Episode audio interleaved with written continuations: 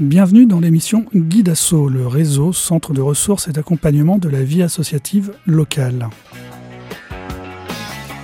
Dans la Vienne, Guide ses antennes, ses référents et référentes à Châtellerault, Civray, Montmorillon, Poitiers, à la Roche-Posay, aux Roches-Prémarie-Andillé, à Vouillé, sont là pour répondre aux questions et accompagner tous les types d'associations, leurs dirigeants et dirigeantes et bénévoles. Bienvenue.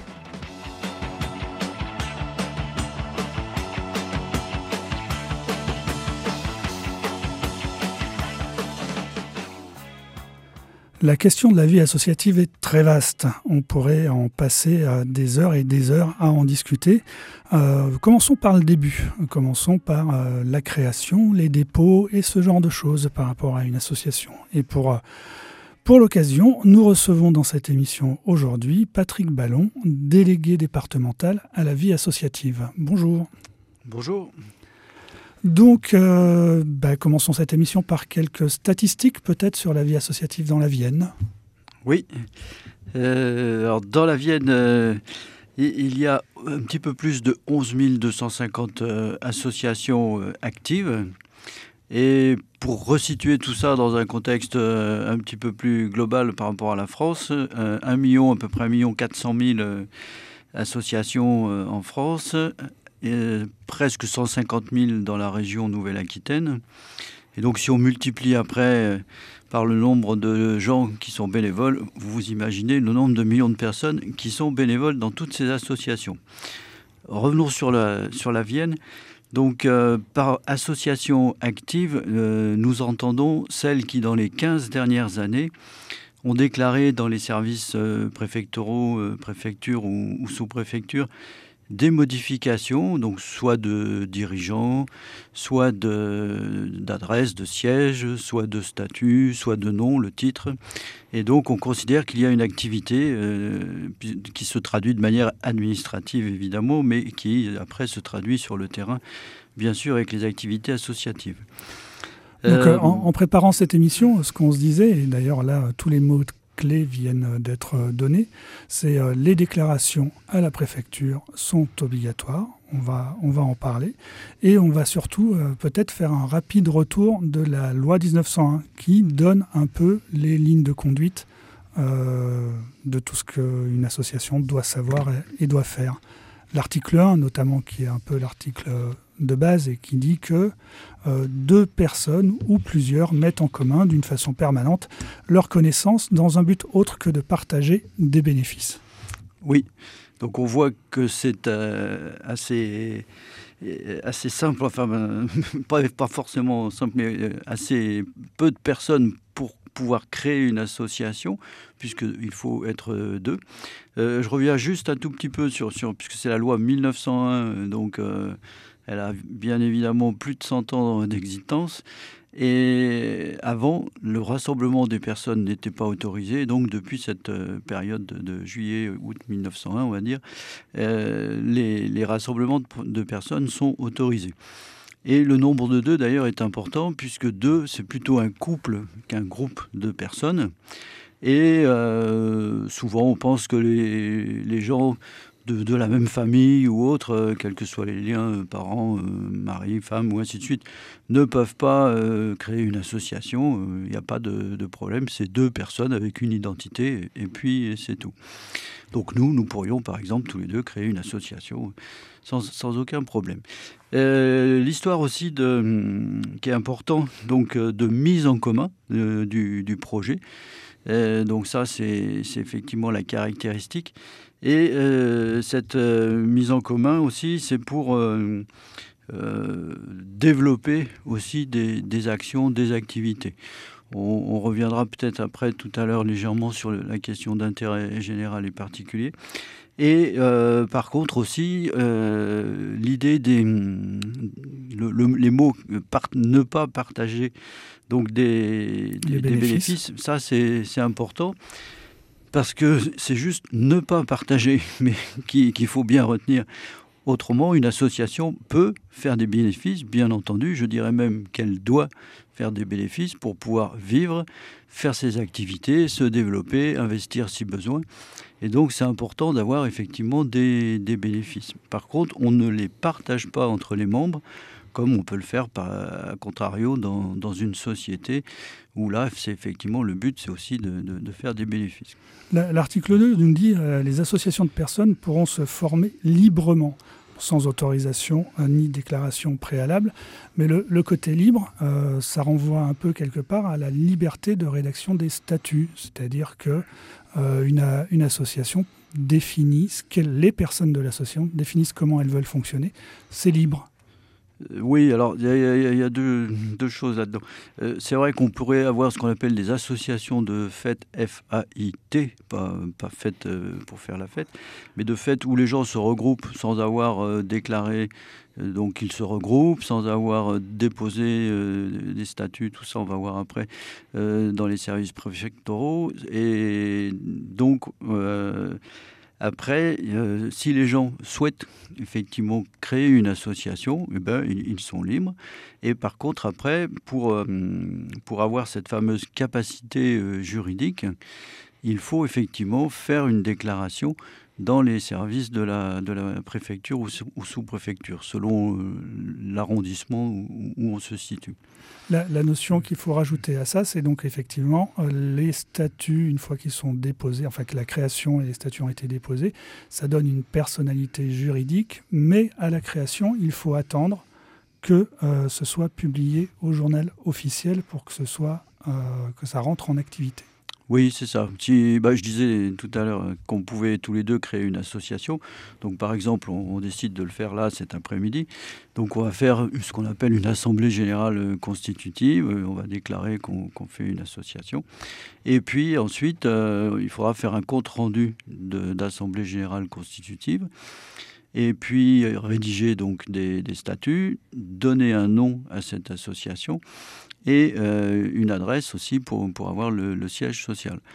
Donc ça, c'est effectivement à déposer euh, dans les services de la préfecture si l'arrondissement où l'on se situe, c'est celui de la préfecture. Et si on se situe dans un arrondissement où ce sont des sous-préfectures, eh bien on le dépose dans les sous-préfectures. Donc pour la Vienne, c'est Poitiers, Châtellerault et, Montmorillon. Et puis après, euh, c'est une déclaration. Donc on reçoit un récépissé de déclaration des services euh, préfectoraux. Et euh, ensuite, il faudra effectivement attendre la parution au journal officiel, bon, à peu près trois semaines, un mois, par rapport à la date de dépôt préalable. Et là, effectivement, l'association aura ce qu'on appelle une, personnalité morale.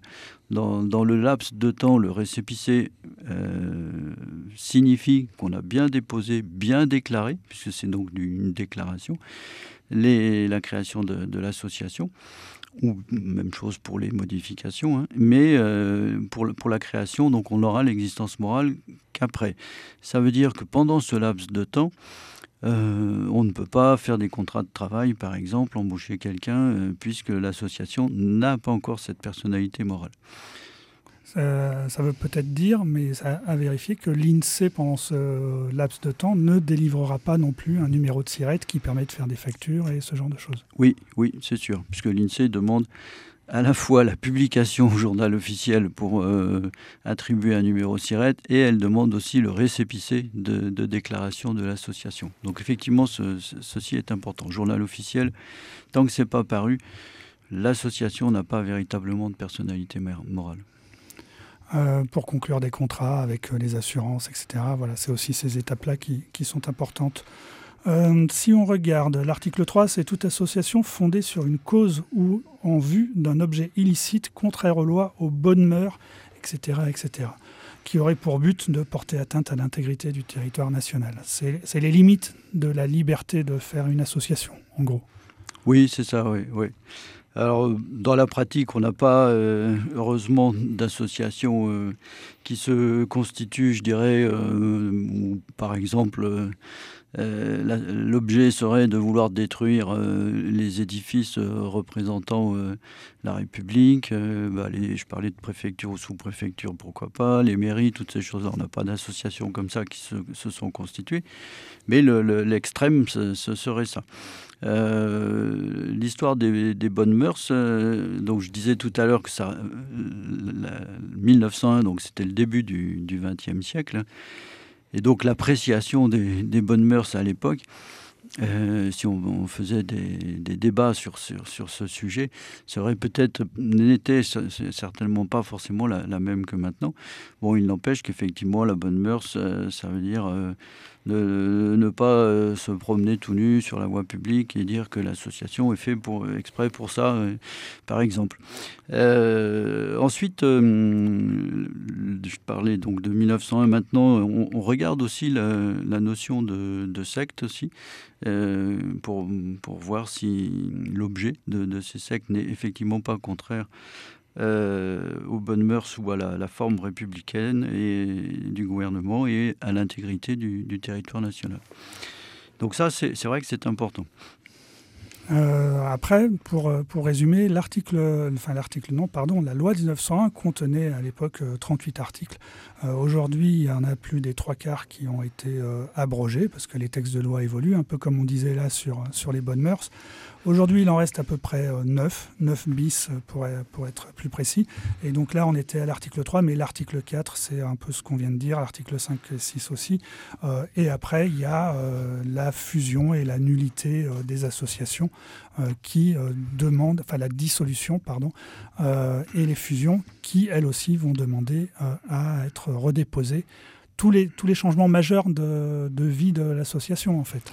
Oui, c'est ça. Je disais tout à l'heure, euh, on avait comme appréciation euh, association active celle qui, dans les 15 dernières années, avait euh, déclaré des modifications. Donc les modifications, c'est effectivement le plus fréquemment les modifications de dirigeants, mais aussi le nom des associations ou leur siège social qui, qui change, et puis les statuts, puisque la, la vie évolue et la vie associative d'une association euh, évolue aussi. Et donc il faut euh, faire euh, évoluer les statuts pour les adapter après au fonctionnement de, l'association et à ses nouvelles activités s'il y en a. Donc faire, faire évoluer les statuts, l'objet si besoin.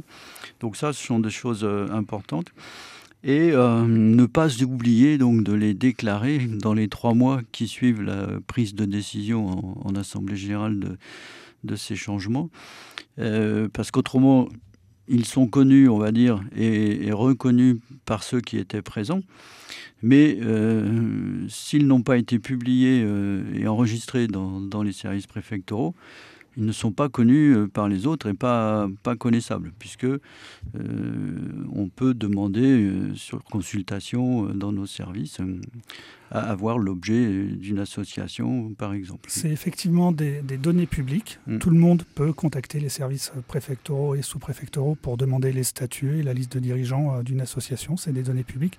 Et donc c'est à ce niveau-là, un terme technique qu'on entend souvent et qu'on ne comprend pas forcément toujours, c'est que tant que ce n'est pas publié, ça n'est pas opposable. Euh, ce qui veut dire, par exemple, une des raisons pour euh, s'empresser de déposer les changements de statut et les changements de dirigeants, c'est que tant que le nouveau euh, président, par exemple, n'est pas déposé, c'est l'ancien qui est responsable s'il arrivait un ennui à l'association.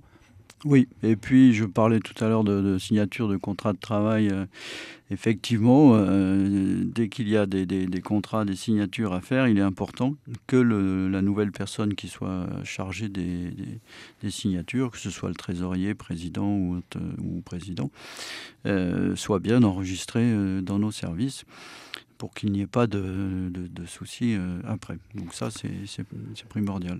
Et par exemple, une association qui euh, s'est créée il y a 50 ans, euh, ils avaient décidé de fonctionner à 3 ou 4 et puis tout allait bien. Aujourd'hui, ils sont 50. Des fois, effectivement, il faut remettre à plat les statuts pour dire comment est-ce qu'on élit euh, les, représentants, qui a le droit de vote, etc. Et ça, c'est important puisque le, statut, c'est la loi interne à l'association. Donc si les, les adhérents sont pas contents, ils vont se baser sur les statuts qui sont officiellement publiés. Oui, ça c'est très important. Euh, les statuts, donc on dit toujours que les statuts ont force de loi, donc euh, dans, la vie et, le fonctionnement de l'association. Donc, c'est important qu'il reflète bien donc, ce que souhaite, la façon dont les, souhaitent, les gens souhaitent fonctionner entre eux. Euh, c'est même primordial puisque mm, ça peut après être source de tension à l'intérieur d'une association quand les choses ne sont pas bien comprises. Donc ça, c'est important. C'est pour ça d'ailleurs que l'État euh, euh, met, met, en place le réseau Guidasso, donc dans la Vienne avec la, le mouvement sportif, le GDOS, Comité départemental olympique et sportif et la Ligue de l'enseignement, pour accompagner aussi les associations, dans, si besoin, dans l'évolution de, leur statut. Et puis, euh, si, euh, comment dire, euh, ces, statuts, c'est la, la, règle de fonctionnement, mais après, euh, je parlais d'emploi tout à l'heure, après évidemment il y a le code du travail. Après, si on fait des activités, il peut y avoir euh, le code de, la santé, le code du commerce, le code des impôts et ainsi de suite. Donc bien évidemment, on peut écrire des choses dans les statuts, mais euh, à un moment donné, et après, il y a la réglementation qui, qui concerne les activités de l'association, qui est supérieur, je dirais, au, statut. Et donc, les statuts, c'est le fonctionnement euh, interne de, des membres entre eux. À ce niveau-là, dans, dans Guidasso, ce qu'on va avoir tendance à, à, conseiller, c'est de... Euh, déjà, il n'existe pas de statut type, c'est ce que vous voulez faire, votre projet, comment vous voulez le faire, qui vont dicter comment vous rédigez vos statuts. Mais les statuts doivent être une colonne vertébrale assez simple, ou en tout cas le plus simple possible. Et après, vous pouvez faire un règlement intérieur pour régler tous les détails. L'idée, c'est pas de même si ça s'est facilité un peu les changements et les redépôts en préfecture, c'est de pas redéposer les statuts à chaque fois qu'il y a une élection. Un règlement intérieur d'un côté et, euh, et des statuts, le règlement intérieur n'étant pas obligatoire à déposer en préfecture, n'est-ce pas? Oui, c'est ça, oui. Après, les statuts, donc euh, l'objet notamment peut être assez ouvert, il faut qu'il soit précis pour qu'on sache quand même où, où ça se situe, mais avec un petit peu de, marge pour pouvoir développer des, activités diverses euh, dans, le secteur d'activité activité qu'on aura choisi. Et puis euh, aussi, euh, ce qui est important, c'est de bien définir au début comment on devient membre de l'association, qui est membre, et ensuite qui vote à l'Assemblée générale, qui a le droit de vote, donc droit de vote décisionnel. Et j'en profite pour rappeler que toutes les, tous les élus locaux, maires ou intercommunalités ou représentants de l'État, tout ça peuvent être invités euh, aux assemblées générales, mais ne doivent pas figurer euh, dans, les membres de droit avec voix consultative. Euh, c'est c'est pas du tout la, la, place de, ces personnes-là. Comme, on le disait juste en, début d'émission, il y a cinq articles, on va dire, prépondérants dans la loi 1901, et il n'a jamais été prévu ce genre de choses. Donc ce sont des choses que les gens se sont rajouté euh, par euh, relations publiques ou ce genre de choses, mais pas du tout, pas du tout nécessaire. Oui, oui, oui, c'est sûr. Et les, jeunes aussi, d'ailleurs, j'en profite. Les, mineurs de, plus de 16 ans peuvent euh, effectivement participer au conseil d'administration. Il faut l'accord évidemment écrit du représentant légal, mais c'est tout à fait possible. On, a mentionné rapidement tout à l'heure le, journal officiel. C'est une procédure qui est plus ou moins automatique et qui était payante euh, avant, mais qui est devenue euh, gratuite. Euh, si on fait le dépôt en ligne, si on fait le dépôt en papier, oui, l'État vous demandera une enveloppe timbrée pour vous envoyer les récipicés ou ce genre de choses, mais il n'y a plus à payer pour la, la publication au journal officiel. Oui, c'est ça. Euh, qu'est-ce qu'on peut donner euh, comme euh, site internet de référence par rapport à, toutes ces procédures? Le site du, du service public, bon, je dirais le moteur de recherche assez connu, Google, on tape service public dessus, euh, on, va tomber euh, sur, sur le site. Service-public.fr. Oui, le, site aussi association.gouv.fr. Donc. Association au pluriel. Et journal-officiel.gouv.fr aussi pour le, donc pour le journal officiel. Donc ça, c'est des sites euh, incontournables, je dirais. Et puis après, Le plus incontournable. Nous, on dit, on dit souvent, on a tendance à dire mon compte asso, mais c'est le compte asso, tout en, en un seul mot, point association, point gouv, voilà, alors ce site sert à deux choses, hein. pouvoir effectuer les créations, déclarations de modifications, toutes ces choses-là dont on a parlé.